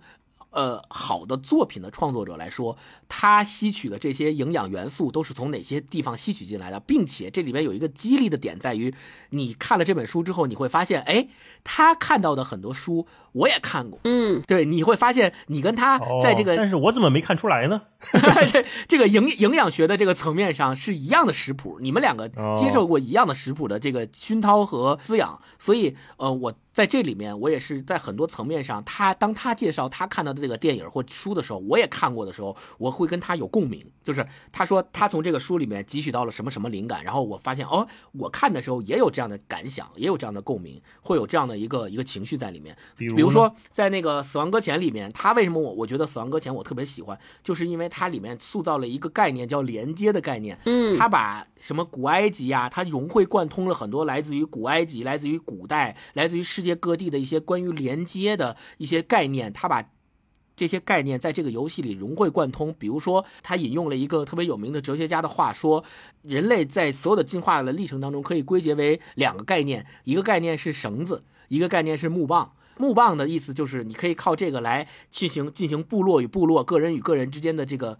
对抗，然后去去这个。”去对抗、去去打架，然后去争夺领地。但是呢，更重要的是绳子，绳子的概念就是连接。就是人和人之间、部落和部落之间、哦。国家跟国家之间的连接，然后整个《死亡搁浅》这个游戏也一直是在讲连接，就是很多人说是快递模拟器嘛，就是你那个主角，你控制它哦。是在不同的点和点之间运送货物，然后在这个点和点之间的过程当中会遇到很多敌人，然后呢你要去打这些敌人，去对抗这些敌人，在这个过程当中你要保证的是完好无损的把这个货物从 A 点运送到 B 点，所以很多人都说它是快递模拟器，但是实际上这个游戏想要表达的内涵和概念是非常宏大的，就是我刚才说到的那个连接的概念，你要通过从 A 到 B 到 C 到 D，把各种不同的点分别打通连接起来的这样的一个过程，体现的是把整个国家、整个地域连接起来的这样的一个概念，所以。这个游戏恰好也是呃出现在疫情全面爆发之前这个时间节点上，所以很多人也说小岛秀夫简直就是一个预言家，就是疫情一旦到来之后，每一个地方其实就变成了一个一个孤立的点。那在这个孤立的点之间，人和人之间，城市和城市之间，环境和环境之间，到底是还有没有必要连接？我们靠什么连接？人和人之间靠什么连接？城市跟城市之间靠什么连接？我们可以发现，对吧？我就不说了，这个很不赘述了。很多地方的时候，一旦发生这个疫情之后，很多的这种快递呀、什么的这种物流就会断掉。那这个时候连绳子就变成棒子了。对，很多的时候连接的这个重要性就凸显出来了。在这个游戏里面，你也会发现，你通过艰难跋涉把 A 点的货物送到 B 点之后，你对这两个点之间的连接起到的重要作用是如此的有意义，是如此的重要。对，所以这个游戏也是。很多地方打动了我的点，并且它里面的很多设定是都是有依据的，就是或者换句话说，小岛秀夫他在做游戏的时候不是平地起高楼，他不是说我真的是胡乱想，我完全架空一个跟现实世界没有联系的东西，然后给你们一个幻想的世界，让你们在这个里面去遨游，不是，他是所有的概念、所有的设定都是在现实世界中跟现实世界有依据、有关联的。你在玩的过程当中，你不断的能够去 call back 和回馈你和 现实世界之中的连接，所以这个感受是非常奇妙的。我在玩小岛秀夫的游戏的时候，也能够感受到他的良苦用心，所以我推荐，呃，我在读的 这本书就是小岛秀夫的，而且他很好读。他很好读的一点就是他介绍的都是给他滋养的这些艺术作品。那你从他这个过程当中，你可以按图索骥，比如你你发现他提到了一本书，你没看过，你很感兴趣，你也可以去找找来看。对我觉得这个也是一个。非常有利于阅读的一个办方法啊，所以我推荐这本嗯《创作的基因》啊，小岛秀夫写的这本书。那么这本书跟秋天有什么关系呢？对，这本书跟秋天没太大关系，但是是我在秋天看的，可以吧？好的，行，这样也可以可以可以。好，那我们那个对，接下来大老师来推荐一本书。秋天就是一如既往的贴秋膘环节呀、我们去年也是有贴秋膘环节的嘛，聊吃的。今年咱们没有推荐吃的，我就推荐一个跟吃相关的书，这个就是非常的适合秋天大家来看，叫做《老饕续笔》，作者是赵恒先生。一听就很饿。哎，没错，他原来是北京燕山出版社的总编辑，然后一直做文化史和北京史的研究。我刚才不是说我的九月是一个北京四合院的故事吗？如果你从这个四合院延宕开来哈，按照星光说这个按图索骥的路线走，你大概会遇到这本书。嗯，这本《老饕续笔》为什么叫续笔呢？因为他之前还有一本书叫《老饕漫笔》，也是写吃的的。老饕续笔》这本书一看目录就馋了，你看这目录写的是烤乳猪与古老肉、沁阳驴肉丸子、徽州麻饼，又到中秋月圆时，最爱是干丝，北京糕点的今夕。烧饼与火烧等等等等啊，嗯，幸亏是白天吃了早点录的，这要夜里录这期节目，我就得到到这个点儿我就该退节目了，你知道吗？退出录制，饿了。哎，我看这个书才知道，咱们北京的糕点分南岸和北岸，这个岸就是那个案板的岸。如果按一个比较好记的分类方式，怎么区分这个南岸和北岸呢？就如果是那种清淡一点的甜咸口的，就是南岸，像什么牛舌饼啊这种，就是南岸的糕点。哦不是还有一种说法叫做南果铺吗？南果铺就是老老话讲南果铺，其实讲的就是南派的点心铺，不是卖水果的，也不是卖果脯的，就是卖点心的叫那个南果铺。卖南岸糕点、南岸派糕点的铺，对吧？对对，就是南派的、南岸的。然后北岸的是什么意思呢？就是一般会多放些奶油，更甜腻一点的。一般我们看就奶制品多的糕点，就是北岸的糕点。像咱们就是我特别爱吃的什么萨琪玛呀、芙蓉糕啊、嗯槽子糕啊，这都是北岸糕点。超哥就一直乐。咽口水。北北方人 齁甜的，对不对？北方糕点，对，然后但是现在这种区分不大了，就就是我们去稻香村，你也能看到买牛舌饼的，对吧？这种南岸的也能看到萨琪玛这种北岸的糕点都有。然后除了南岸、北岸，还有另外一支儿叫做素岸，就是吃素的素。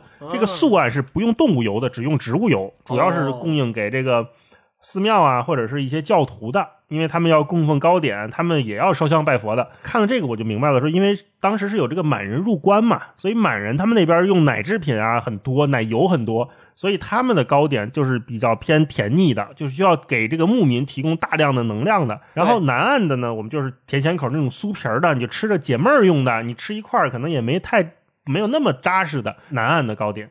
我一直当时还困惑呢，我说怎么这个稻香村的糕点就是一脚天上一脚地下，有那种齁腻齁腻的，也有那种特别咸口的，我有时候理解不了。看了这书之后，我才发现原来是人家后来就解放之后，就慢慢就都融合了啊，嗯变成了一家儿。嗯然后这里面呢，我给大家读一段这个北京糕点的今昔啊，它其中有一段写的非常好。如果是大家听到这块还没有吃饭啊，就姑且忍耐一下。啊 北京的点心铺最讲究的就是精工细作，工序选料都不马虎。就以玫瑰饼而言，正明斋的鲜花玫瑰饼必须在仲春精选京西妙峰山的玫瑰，绝不用他处或陈年的干玫瑰充值。哎，看到这儿我才想，哎，原来咱北京也是有玫瑰鲜花饼的，原来是有的，现在，都是云南嘛？对，现在都变云南大理的特产了啊。对对对北京以前也有，嗯但现在都不做了。宝兰斋的起酥盒子后来是用黄油起酥，吃起来很香，颇有西点的味道。瑞芳斋的料花儿所用的江米面也是精选，油是只用一次的。这个料花儿它是一种江米做的膨化的点心，就是比较酥甜口的，它不是那个花儿哈，料花儿。此外，不同的节令，点心铺也会推出应时糕点。自暮春的鲜花玫瑰饼开始，接下来就是藤萝饼，到了端午节就供应五毒饼。哎，我这考考你们，你们知道这五毒饼是怎么回事吗？不知道。真不知道，我第一次 听说这个名字是。哪五毒？我知道真正的五毒是哪五毒，但是我相信不会用那个做饼。如果真用那个做饼，可能就是云南的饼。我在上次去云南真吃了这个五毒啊，啊就是有个别的啊。这个五毒饼啊，就是我们说端午节要镇五毒嘛，这五嗯毒就是蛇、蜈蚣、蟾蜍、蜘蛛还有蝎子这五种。嗯，所以到了端午节供应五毒饼，这五毒饼上用点心模子刻的是这个五样图案，就是以哦，用用来体现这个端午镇五毒的这个风俗。然后到了夏天吃什么了？说长夏销售自制的绿豆糕，这个就分南岸北岸了。北岸的绿豆糕是绿豆细粉压成的方块，上面有红印记，里面是没有馅儿的。大家记住了啊！啊，我吃过，我小时候特别爱吃，我特别爱吃这个。不行，我吃不了，那太干了，那个嗯对我来说哎。就着就着奶喝呀。南岸的绿豆糕中间夹豆沙，油也比较大。中秋月饼上市，北岸多为提浆、翻毛、自来红、自来白，南岸则有广式、徽式、苏州赖皮等等。九月重阳之前，哎，到现在这个八九月份了啊。九月重阳之前，无论是南北岸，皆有花糕出售，枣泥馅儿两三层，中间夹上青梅、山楂糕、葡萄干等果料，此为细做的花糕。还有比较便宜的，比较便宜的是糙花糕，中间两层夹上小枣。花糕是应九九重阳登高之意。十月后又有黄白风糕和芙蓉糕。岁末将近，密供数尺许，早就陈列在门前了。啊，就这一段给我看的，就是又咂巴嘴又馋又饿呀。还学到了知识。你刚才说那个，我还说，哎，这不是五仁月饼吗？五仁儿月饼。对，然后我就看，就是有人采访赵恒先生啊，说为什么他记记事儿记得这么多，怎么几十年前的事儿还记得？因为他这个书里面写了，除了北京以外，还写了很多全国各地的吃的，都写的非常好玩。他说。其实很简单，我是个有形象思维的人，不善于做长篇大论的逻辑思考，但见过的事儿总能留有印象。就好像眼睛不好的人耳朵却比较灵，总会有一点长处。此外，我常说自己写东西是采取的调胶片法，将脑子里储存的胶片拿出来，再给自己放映一下，将它复原于纸上，也就是这样简单。另外，每个人都有自己对事物、对社会的关注点。大凡是喜欢的事儿，总会格外留意一些罢了。嗯啊，说了这么一段话，我觉得还是挺朴素的，挺朴实的。如果是我们这个秋天啊，大家想吃糕点，可以看看这个南岸北岸的区分，也可以跟朋友一起聊一聊。嗯，遇到自己喜欢的事物，多一点关注，多一点留意，都挺好玩。没错，回去吃盒稻香村。我就推荐这本书吧，叫《老饕续笔》。好的，那接下来请超哥给我们推荐一本书。嗯，我推荐一本，就我最近看的一本短篇小说集，叫《小城》，嗯作者是林静瑞，他有一个副标题叫《十二种人生》。就我为什么这个时候推荐《小城》呢？就是说它跟秋天的关系。我也是翻看这本书的时候特别感慨，因为他他的小城其实就是讲的他的家乡。嗯作者本身是四川自贡人，后来他在南京，我看应该是在南京大学念书，呃，做了后来出来做了八年的法律记者。现在是一个职业作家，我我为啥这个时候讲？我就讲很多人，嗯，离开家乡可能是从九月开始的，就是九月是入学季嘛，大家离开家乡来到其他的城市，很多可能是大城市开始上大学，大家可能以为就是上大学，没想到这一出去，基本上就是和自己从小生长那个环境做了一个永久的告别啊，再也回不去了。就我就是特别典型的例子。我现在看，我从二零一四年的九月来北京上大学，后来基本上就只有过年的时间零星的回过几次家。现在在北京生活的时间已经远远超过了我在包头生长的那个时间，哦。已经开始到了对家乡的那个各种印记、各种的记忆片段开始模糊。以前还能是变成一个非常长的长篇的叙述，现在我来回想我家乡和回想我小时候，基本上就只剩下片段了，个别人、个别片段很难已经连起来了啊。作者笔下的这个小城，它其实是节选了十二个片段，就十二种人、十二个片段，讲了十二个故事，但这些也真的只是片段，从这种片段的点滴里边，能够拼接出来，可能从小让他生长的那个环境，甚至是我们这一代人从小成长起来的那个环境。嗯，有一种回忆，我觉得特别美好。当然，他这十二个故事其实都挺苦涩的，甚至这些人的结局都可以用惨来形容。但我就自动屏蔽了那个惨的人生的人生经历的部分，我记住的都是这种小城生活的那种点滴的美好。看的时候，尤其就是在这个时间点，秋高气爽，尤其是北京风轻云淡，甚至我会觉得在路上的行人啊，大家的工作速度和节奏都慢下来了啊，特别悠闲。在这种悠闲的时间节点情况之下来看这些故事，哎，我就觉得特别熨帖，特别舒服啊。好好享受秋天。目录名字，我觉得都能连缀起来说成一个故事。这个目录有什么？第一个叫《沉默的冬天》，月光下的小路。死者高跟鞋上潮湿的烟花，凉皮伤心凉皮铺之歌，二哥茶馆卖毛线的女人，就你看他特别像卖毛线，就是大家想想就特别像说我在过年，对，在一个过年沉默的冬天回家，走上了月光下的一条小路，想起了一些死者，对吧？然后看想起了他脚下穿的那双高跟鞋，抬头看见了潮湿的烟花，然后路过了什么凉皮铺啊，路过了茶馆，遇见了。当年那些二哥啊，卖毛线的女人，这其实就是就是这些人和片段编织起或者构造起了我我小时候或每个人生活的那个城市啊，就特别好。嗯嗯，我给大家分享一段啊，我特别喜欢这篇叫《盐城》，它的开篇应该大家就能很快捕捉到我说的那种情绪。他说。这是盐粒生长之上的小城，盐就是咱们普通吃饭时候用的那个盐。哦说这是盐粒之上生长的小城，河水和雨水有同样苦涩的咸味。污脏玻璃瓶中茶叶上下翻飞，咸汽水三毛钱一瓶儿，喝下去身体中盐精爆裂。到了冬天，家家户户都一担担买青菜，小贩挑着萝卜走在青灰色的天空下，满地露水。这些青菜被揉上大量的盐，放进瓦罐中，一直能吃到第二年的冬天。到了最后，咸的不能入口，只能剁碎了煮汤。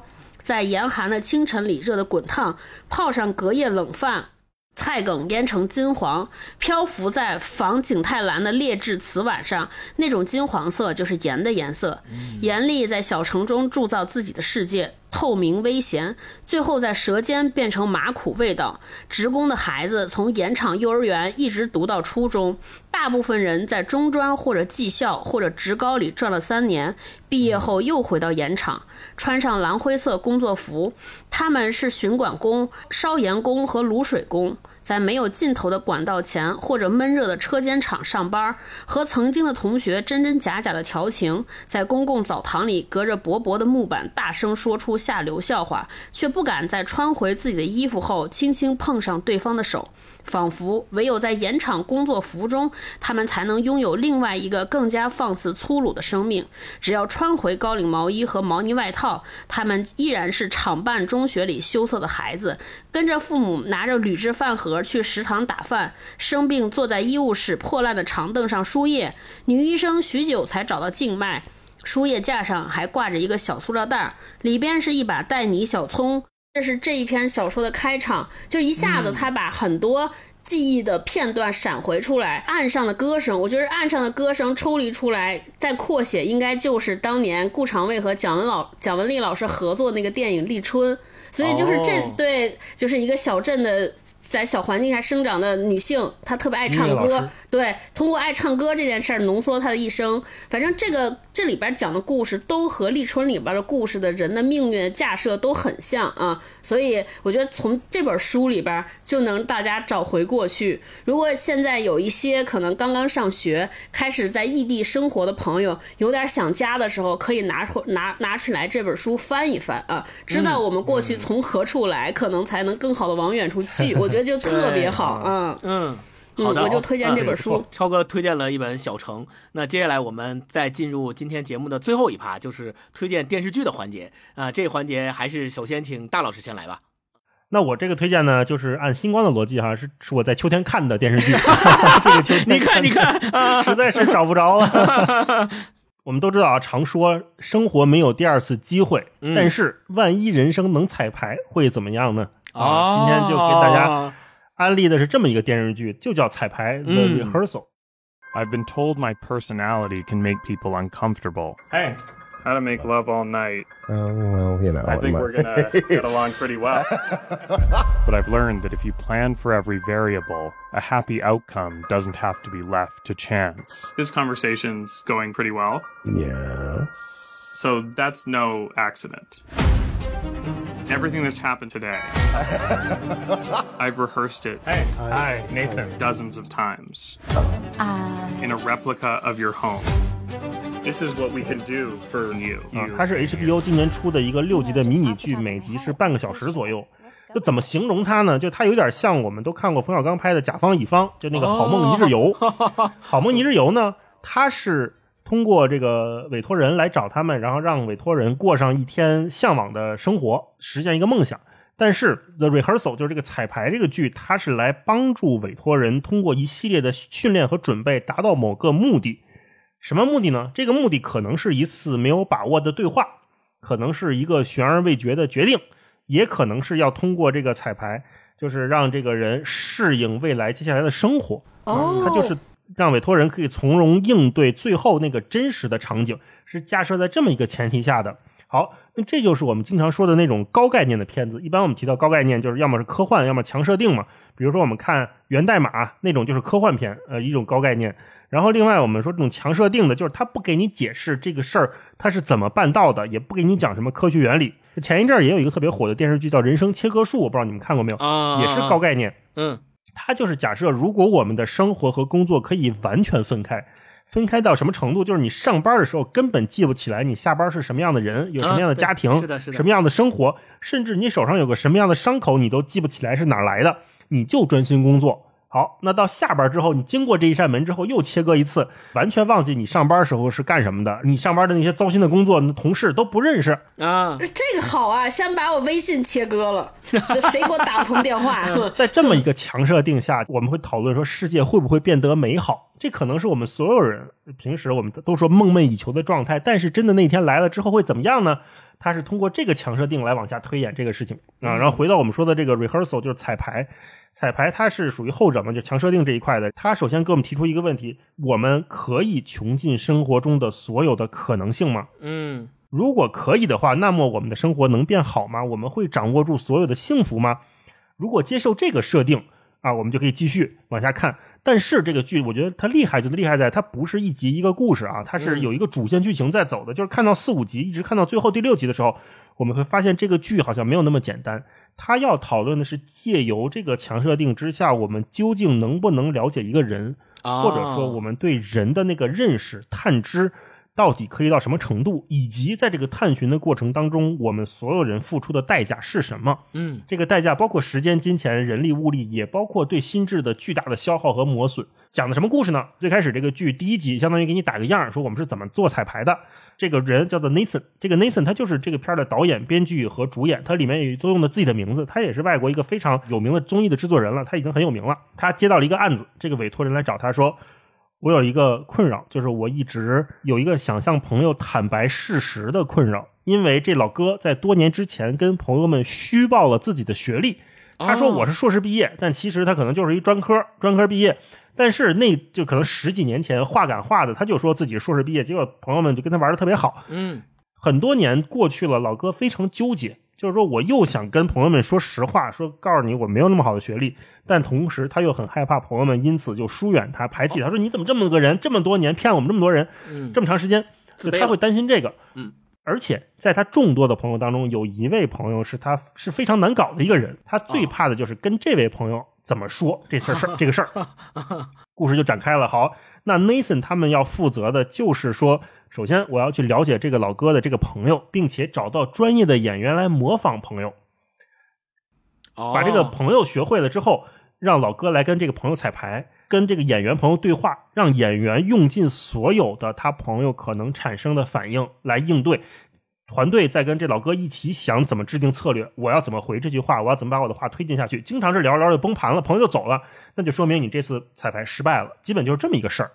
因为我们一开始就知道人的可能性是不可能被完全列举完的嘛，嗯但是 Nathan 的团队他们就是要尽可能所有的他们能想到的人对话环境去丰富这个资料库，然后这个环境丰富到什么程度呢？就是他让所有观众看到，说都会想到这要花多少钱。他第一个这个我们说这老哥这委托人，因为是最后他们要在一个酒吧来谈这个事儿，不是说我们今儿开一视频电话就聊完了，Nathan 当面聊专门搭了一个搭了一个一比一的酒吧，在一个影棚里面，嚯让这大哥来到酒吧跟朋友这个先是演员嘛，跟演员见面来聊这个事儿，然后酒吧里面还有各种群演，就是这边喝酒的，包括点什么饮料，给这个朋友怎么送过去，然后他们打算坐在哪里，都进行了丰富的彩排，这个跟平时酒吧一模一样。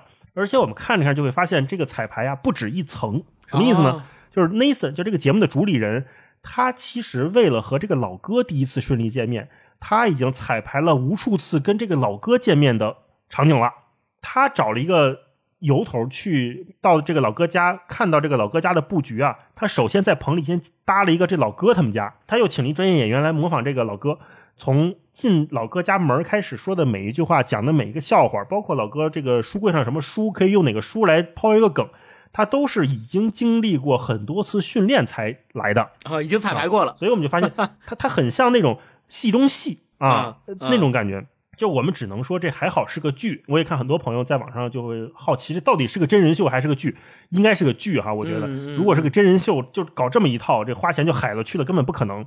而且这也是这个电视剧很特殊的一点，就是他故意拍摄到很多幕后的监视器，让我们开始混淆，说这个就是他有这个更换演员的片段，然后也有摄像机穿帮，然后倒计时贴在墙上等等等等，让让我们作为观众会特别自然的以为这是一个个真人秀。对，这是个真人秀。哎，因为这就是我们说的那种，就是媒介塑造了不同的内容嘛，就让这个作品又真实了一层。我们看太多真人秀了，我们说看哥哥，看什么这个那这儿的综艺那儿的综艺都有这一套，所以当这一套一出现的时候，我们就像看一个伪纪录片。我们也聊过《咒》为什么用那种伪纪录片的形式来表达这个主题，就是为了混淆观众的视听，让你在这里面开始迷糊了，它好像是真的，它太像真的了。在刚开始看这个剧的时候，尤其是第一集，会非常在意它到底是怎么模拟这些可能性的。但是到了后面，我会发现，就在前面说的，在这个设定之下，它要讨论的是一系列很人类学和社会学的命题，就是人和人到底可以彼此认识和探究到什么程度。就是我住到你家里面，我把你家先搭出来，我能不能通过你的日常生活的路线，我了解你这个人？好，如果还不够。我住到你们家里，吃你吃的东西，睡你睡的床，浇你呵浇的植物，看你看的电视，玩你玩的游戏，我能不能更深一层的了解你？我能不能再继续模仿你？我认不认识你这个人？就是他会一步一步的去探寻这个彩排的底线。其实我们看的是幕后团队在做的工作，啊然后到了整个剧的后半段，为什么说这个剧就是让人看起来你永远不知道他要走向哪里呢？就是你会发现这个主理人 Nathan 他不再作为导演和这个幕后的人了，他也作为彩排的一员进入到了其中，并且跟一个女士开始模仿他们俩共同养育一个孩子的过程。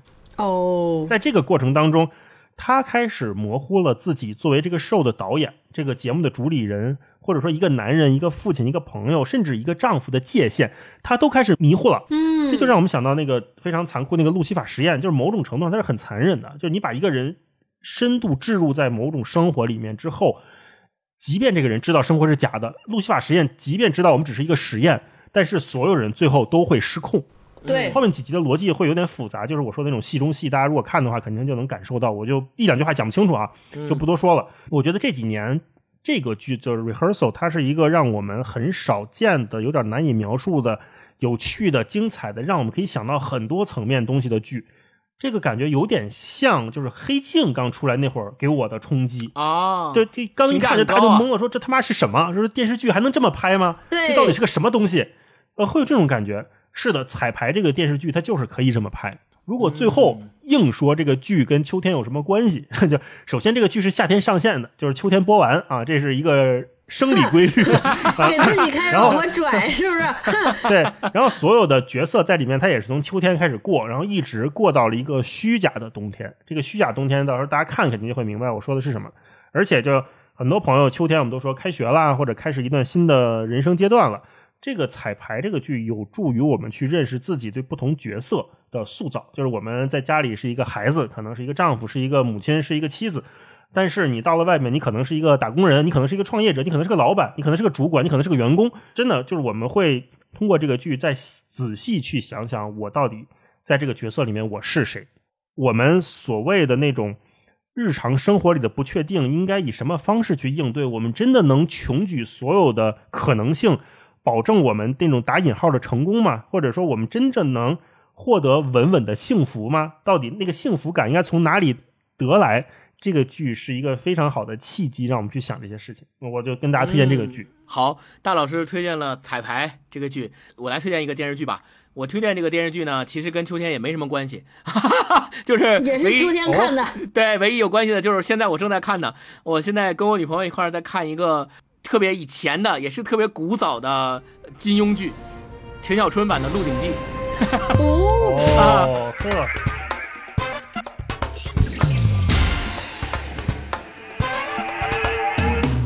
舊期橫掂做人最易，搭救當真自然之至。小流民變叱咤紅人，搞搞震便當真。時運最高，任佢天啷落未，自會有新計。時運會低，讓我反轉一切。運氣發揮，全部會上位智慧。哎，怎么想起来看这个剧了？哎，这个有意思了，就是我们就是觉得金庸剧呢作品拍成电视剧，其实拍过很多的版本，包括香港啊、台湾啊、大陆啊，都不断的拍过版本。尤其是那些更经典的剧，就拍拍的版本就更多，大家可能光知道和看过的就不止一个两个。然后为什么我们要重新看这个陈小春版的《鹿鼎记》？第一是因为。《披荆斩棘的哥哥》里面，陈陈小春的表现特别好，然后大家觉得，哎，真是 对，觉得他一直其实他都活跃在我们的呃，从特别早的时候就一直活跃在我们的视线里。但是现在对吧？山鸡哥哥是的，一一提到他就觉得说，哎，好像陈小春真的是这么多年都没有说。呃，让我们一提起来就是啊，他过气了，就好像没有这种感觉，一直好像都是在我们的记忆里面很活跃。所以一是因为哥哥这个契机，我们就想说看看陈小春以前演的，包括《古惑仔》，包括《鹿鼎记》，我们又重新翻出来看。另外一个是在看《鹿鼎记》的过程当中非常的快乐，所以我也是想在这儿哦推荐给大家，就是秋天大家在家的时候可以从这个，因为它一集其实也不长，大概半个小时左右吧，一集的时长，能够在这个四五十集吧，四四十集，四十集，大家能够在这个剧集里面重新找回到过去的那种放松、那种快乐。因为陈小春他在这个剧里面的表演啊，也是非常放松的，他的那个表情，还有本身这个剧的剧本跟金庸老先生的这个《鹿鼎记》的原著的改编，实际上是差别比较大的。比如说，它里面有些情节，他双儿跟那个韦小宝的相遇。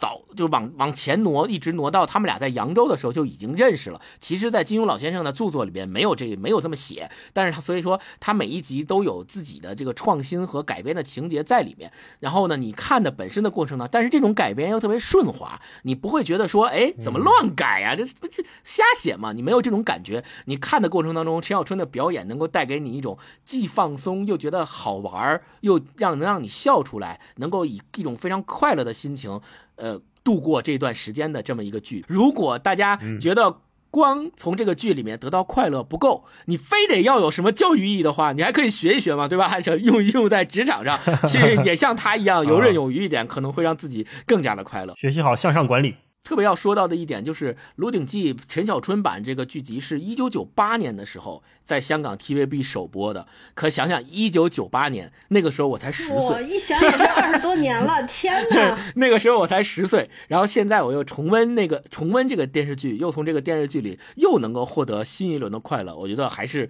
非常经典的，说明它经受住了时间的考验，然后并且它的这个改编和故事里面的这些内涵是能够让我们现在想起来依旧是有共振的。对，所以我推荐这个《鹿鼎记》啊，大家也可以看一看。就 跟秋天唯一的关系就是我是秋天看的。好这可还行。行，咱们这个节目我看是办不下去了，以后就都只能这么说。嗯，行，那超哥来一个，超哥的主场了。超哥来一个电视剧不行，，我跟你说，嗯听完这个，感觉这个彻底办不下去了。就是电视剧这一趴，我认输投降了。就是我没找出来能可再推荐的剧，你知道为啥吗？就我之前想的时候，就是罗列这个观片范围的时候，我就想说，大老师肯定就是推荐这个英美剧，这种高端上高端的，啊对吧？洋气的。我说我能。找一些，然后那个星光一般推荐这种经典的老片儿，我说我找一下流行现在热播的剧看一看，找一些给大家推荐的，然后就看了几部就失败了，就是我自己看失败了。啊这个我可以跟大家分享我失败的历程啊，就轻松一下。啊我先看了《苍兰诀》，我说我大家都看、都那么上头，我看一看。我觉得人家这个剧没任何毛病，就是我失败了。为啥？我真的就觉得纯属是上年龄了，就上年龄之后。我对这个剧完全能够理解，就是不能共情，包括就和我同龄的很多女生哇好上头，好喜欢王鹤棣，我就一直认为我看这个剧成功的标尺，我说我但凡我要能够上头，我就可以推荐，结果我迟迟上不了头，哎，我说我为什么？后来我反思，我可能真的就是年龄大了之后，就对那种特别激烈的、炽烈的、浓烈的爱情，就那种所谓霸总啊。就这种我完全不行，我已经到了这个看前两天汤唯演那部电影，分手我都的决心没法共情。我觉得那个爱情可能和《苍兰诀》相比已经够够淡的了，就是那个起伏线哈。对，那我都我哎，都不行我差一。点，电影我就推荐《分手的决心》了，我还挺喜欢的。我就能够非常能够理解，我也觉得它是个好片儿，但我就是不能共情。我就觉得，哎呀，这个爱情就是为能为爱一个人做出那样的牺牲，对吧？能让自己那样式儿，我也非常羡慕，但是我就是不能打动我。我就觉得我就一直在处于一个理性客观的分析，我就像是一个冷血的机器，我就一直比如说看《分手的决心》，我就想那个警官，不能啊，这是你知道他是有罪啊，他肯定是个犯人，怎么能爱他呢？就是对我自己进行严格的审查。我觉得他对汤唯那属于一见钟情。你看，第一次把他提审之后，给他点了一个高级日料。你说哪有警察给这个嫌疑人点这么贵的东西的？平时他们都吃什么？都吃外包括卖。他那个擦桌子，就两个人，我能感受到，这一定是一见钟情。他那个一见钟情的前提在于，我一下能知道咱俩是一类人，我们是一个世界的人，对吧？肯定是这样。但是我们是成年人，我这个道德意识这么强，我就觉得我肯定能想方设法控制住，就控制住，嗯 能控制，嗯。嗯，就这这这这个《苍兰诀》，我觉得它作为一个商业片，真的还是挺好，那个桥段设计也很精良，什么这些，我就完全不行，我就是无法爱上那个男主角，我就没办法，不好意思把自己带入女主角的视角，不好意思思。想到 一个男的能那么爱我，为了我这那这那的，我不行，然后这个就失败了。啊然后第二个失败的是我，我想看一下《胆小鬼》，就是郑直老师那个原著哦生吞改编的。这个失败啊，我我把它归咎于这个平台的更新的机制。就我自己哦看的时候，我一直觉得就是郑，因为那个郑直也是他是原著也是编剧嘛，我感觉到他他确实是在这个剧作里边对于原著进行了比较大的改写。他的改写就是这个叙事的方法、手法呀、它其实更像电视化的处理、戏剧化的处理。比如他一上来好几条线交杂并行，应该有回忆、有闪回这些。但是他其实就把这个东西比较弄得复杂，比较比较，呃就是符合电视剧的那个呈现的方式。可是这个平台就是一礼拜更新一集，还有甚至是俩礼拜更一集，以至于就是你没法追住它，抓不住。我就是第二集。更新的时候，我还得在第一季里边倒说谁是谁，他俩之前是啥关系，就这种啊，哎，嗯我就觉得就特别可惜，特别可惜。就我觉得这个剧特别适合它完全完结了之后，大家一口气儿坐那儿看，哎其实是一个不错的电影。就是只要看过生吞原著的朋友，我觉得看那个剧是完全 OK 的。只是我看的时候，它还在更新阶段，哎呀，你就在这儿等吧，然后又就就看着贼生气，你知道吧？就后来就说算球了，图啥呢？啊，我算球，就是凭什么啊？我。那我就就就所以这个也失败了，所以我就这一趴就是我特彻底放弃投降。涛哥竟然有推荐不出来电视剧的那一天，看来最近真是忙啊。是是，你看我们这点最最近几期聊电影，我们看到这些国产的电影，无论是题材也好，对吧？很多这种低成本的，它的题材的。题材非常多角度，很新颖。包括我们也看到很多年轻的导演。那我们之前聊过的那个，呃，最早什么哪吒、哪吒、哪吒 对，讲最早那些，然后包括大老师和星光特别喜欢的那个，那是《雄狮少年》啊，对吧？呃，呃最近特别火的《引入引入人生大事尘烟》啊，包括前段时间那个上海爱情神上上海讲上海的爱情神话，你无论是从题材也好，还是他的，就反正我们看的时候会有耳目一新的感觉。对我现在看国产电视剧，就是就是那种感觉，怎么又是这些，还是这些，老是这些哦，只能是这些吗？啊，就是 明显的有这种感觉。哎，那你一定要去看一下彩排，你今天下午你就去看看，我觉得你肯定会耳目一新。啊，对，我就说国产电视剧，就我一直认为，就你当当然美剧，你包括美就好莱坞的电影，你我我我能明显感到这我们的电影，你是感觉在追赶，有那种追赶的感觉啊，至少是向好。但是我看国产电视剧，我就感觉就大家躺平放弃了，就感觉就这样了，啊，就是那种，就特别生气。包括综艺的水平，我觉得每年也能感觉到肉眼可见的进步。你看我们看这些披荆斩棘的哥哥，无论他从他从舞美效果来说，至少舞台上面，剪辑也很妙。进步了不止一个档位。你就看五年前的综艺，看和现在综艺，你就感觉就没法比。现在综艺简直舞台效果都进步到这个程度了嘛？啊，对我感觉韩国马上就要来跟我们买版权了。是是啊，然后还有什么恋综，还有慢综艺，各种各样都有。啊，这个电视剧真的是，我就有点生气了，甚至是，我就觉得，就是首先，我觉得电视剧一定是个最广谱的人群，最广大的受众，那群众基础很大。对那我就说你是放弃了我们这些普通受众了吗？就是不管我了吗？我觉得可能有个阶段问题。你看美国，他们美剧从零几年开始，我们陆续开始看，觉得崛起了。那会儿其实是很多，就是美国的电影工业不太景气，好多电影人就相当于下放到了电视剧工业里面，所以给电视剧带来了特别蓬勃的一阵儿发展。然后再加上后来这个流媒体平台慢慢起来，就等于接上了，他把那个盘子接住了。流媒体奈飞啊，什么苹果啊、迪士尼 Plus 这些，他们必须通过这个电视剧这个剧集继续营收，所以他们在创收和投资方面这方面也会宽容度比较大。虽然奈飞就现在也有很多烂片啊，很多电视剧不太行、不续订的，但是我觉得资本是有向这方面倾斜的，或者说平台和大家的观影习惯是有向这方面倾斜。你看为什么现在这么多迷你剧也是，就是大家六七集，而且就像超哥说的，那个更新频率也是一气儿放出来，你就一气儿看完，对对对是是相当于看了一个长电影。包括像 HBO 拍的那个重做的那个扎导版的《正义联盟》，也是跟个小电视电视剧差不多了，它六四个小时嘛？还是几个小时？对，我觉得这是整个工业和商业环境带来的改变。但是像我们这边，可能还是就电视剧、电影和这个其他的，就是它是划分的比较开，它并没有以平台的逻辑那么大强力的去干预到工业生产里面。然后这些人才也并没有产生特别强烈的流动，这是可能是原因之一啊。超对哥，嗯，对，哎，戴老师说这个，我还我还那天正巧和一个朋友聊天啊，我这是个自己的疑问，我也没有答案。我说有我我有几个挺好奇的点啊。第一个好奇点就刚才大老师说这个美国就是很多电影人才向电视剧流动。记得第一次特别惊艳的时候，我们是看那个《纸牌屋》，又说那个、嗯那个《纸牌屋》的男主角是演过电影的，突然来演这个剧集，我们就觉得哇演的特别好，像电影制作一下精良。但是你看我们看国产剧也有这种情况，章子怡啊、汤唯啊都来演电视剧，但是什么结果就特别扑。啊，它不是工业，它工业没没基础建设没达到，对第二个，。我就是这，我一直一个好奇，一直一个好奇。我那天还说，我说我哪天要去看看奈飞奈飞的财报。你看，你看，我们看起来感觉奈飞好像和爱奇艺这些平台的。